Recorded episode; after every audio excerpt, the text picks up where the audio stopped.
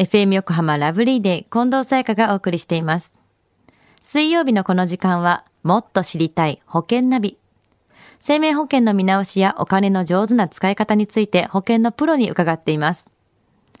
保険見直し相談、保険ナビのアドバイザー、中亀照久さんです。今週もよろしくお願いします。はい、よろしくお願いいたします。さあ今日のもっと知りたい保険ナビ、どんなお話ですか？はい。今週は、がん保険についてお話をします。はい。近藤さんはがん保険入ってますか？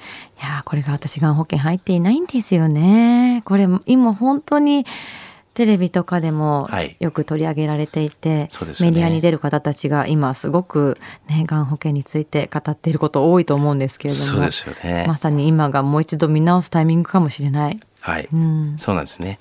あの、この前ですね、あの、私が親戚の集まりに行った時、まあ、いとこの息子さんの保険について相談を受けたんですね。で、息子さんはまあ24歳の会社員で、まだ独身なんですけれども、はいまあ、現在入っている保険は、就寝医療保険のみだったんですね。はい。まあ、がん保険には入っていないんだけども、大丈夫なのかなという話で相談を受けたんですけども、うん。これに対して中亀さんどんなお答えされたんですか？はい。やはりあの、がんはですね、身近な病気なので、が、んだけは手厚い保障しておいた方がいいよっていうふうにお伝えはしたんですけども、それはですね、まあ医療保険だけだと、がん治療費を賄いきれないケースが多いからなんですよね。そうすると中亀さんはどんな保険見直しの提案をされたんですか？はい。あの、今回は、終身のですね、がん保険を一本ですね、はいお勧めさせていただきました。うんうんうんまあ、どんな内容かというとですね、まあ、一般的に診断って言って一時金があったりとか、はい。その一時金の、まあ、複数回払いみたいな保証があったりとか、はい。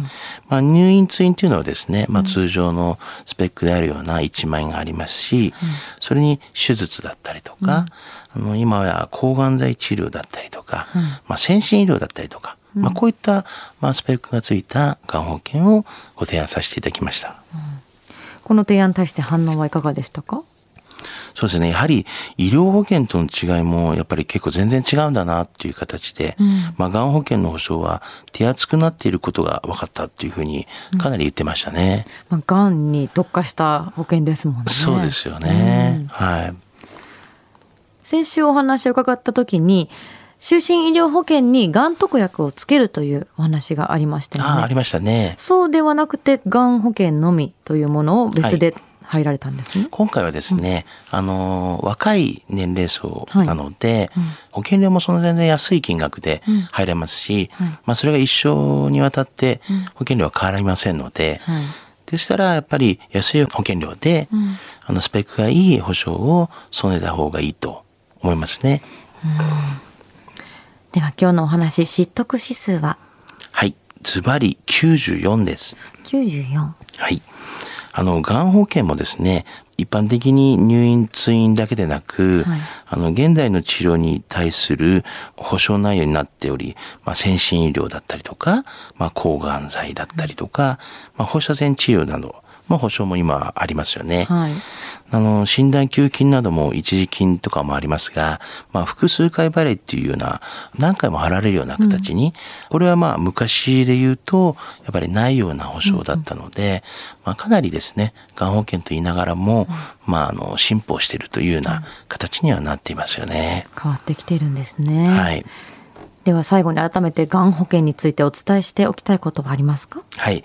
あの、今やがんは、まあ、二人に一人になる時代って言われてますね。はい。まあ、確率で言うと50%になります。あの、天気予報でですね、な降水確率、まあ50%というと、まあ皆さんは大体傘を用意するではないでしょうか？まあ、がんも同じくらいの確率なんで、まあ、お守りとしてですね、まあ、早い段階で、まあ、ちょっとがん保険を用意した方がいいのではないでしょうかね。今日のお話を聞いて保険選びについてもっと知りたい方、中亀さんに相談してみてはいかがでしょうか。詳しくは FM 横浜ラジオショッピング、保険ナビ、保険見直し相談に資料請求をしてください。中亀さんに無料で相談に乗っていただけます。お問い合わせは電話番号045-224-1230 045-224-1230または FM 横浜のホームページのラジオショッピングからチェックしてください。もっと知りたい保険ナビ。保険見直し相談、保険ナビのアドバイザー、中亀照久さん、また来週もお願いします。はい。ありがとうございました。